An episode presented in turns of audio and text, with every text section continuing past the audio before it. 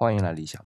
我在豆瓣上偶尔看到一份书单啊，是说法国文艺青年都会看哪些书，一共五十本，我才看过十本，顿时有一种失落感。不过我倒是发现啊，这五十本书都是小说，没有文艺评论，也没有纪实文学。虽然啊，我也不确定这份书单是否是法国人提供的，但至少说明一个问题啊，小说对于文学的普及有非常大的推动作用。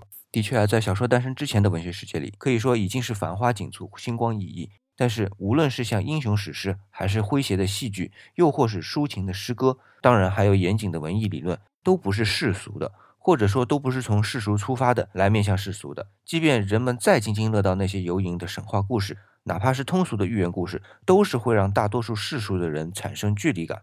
而小说的出现，将世俗和文艺拉近了，甚至可以说是融合到了一起。就是世俗的角度，就会让世俗更容易接受，这就是小说的魅力。今天回复书单两个字。给你看这一份法国文艺小说的书单。